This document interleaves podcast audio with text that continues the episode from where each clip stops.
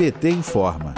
A importância dos servidores públicos para o Brasil ficou evidente nos últimos 20 meses. Foram eles que, durante a pandemia do coronavírus, assumiram a linha de frente do combate à pandemia. Além disso, foram eles que, juntamente com cientistas de vários lugares do mundo, desenvolveram algumas vacinas ou que mantiveram o ensino para crianças e adolescentes. Mesmo com todo esse esforço, o governo Bolsonaro suspendeu o reajuste dos servidores por dois anos, cortou verbas para o Sistema Único de Saúde, o reajuste zero no piso salarial dos professores e bloqueou projetos de pesquisa. Mas agora o ataque que o governo tenta é por meio da PEC 32. A proposta de emenda à Constituição, que visa sabotar de forma criminosa os servidores que são fundamentais para a população brasileira. Para a deputada federal Érica Cocai, do PT do Distrito Federal, é fundamental a mobilização contra essa proposta. Que a luta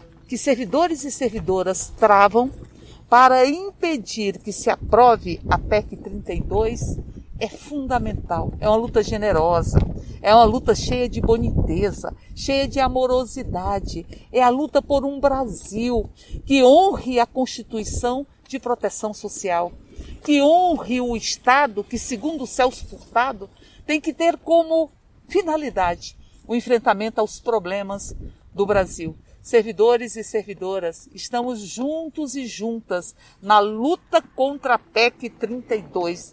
Se aprovada, a PEC mudará regras de contratação e de gestão das carreiras, abrindo caminho para o desmonte de serviços que serão entregues para iniciativa privada, tirando direitos e condições de trabalho. Para a presidenta do PT e deputada Gleisi Hoffmann, o Dia do Servidor Público, que é celebrado na quinta-feira, 28 de outubro, é momento de lutar contra a PEC 32 que o governo tenta aprovar no Congresso Nacional. A PEC 32 é mais um ato do golpe de 2016, como denunciou a presidenta Dilma Rousseff, que segue com o objetivo de entregar recursos nacionais para estrangeiros. E sua aprovação representaria mais um ataque ao Estado e um duro golpe da capacidade do Brasil se reerguer.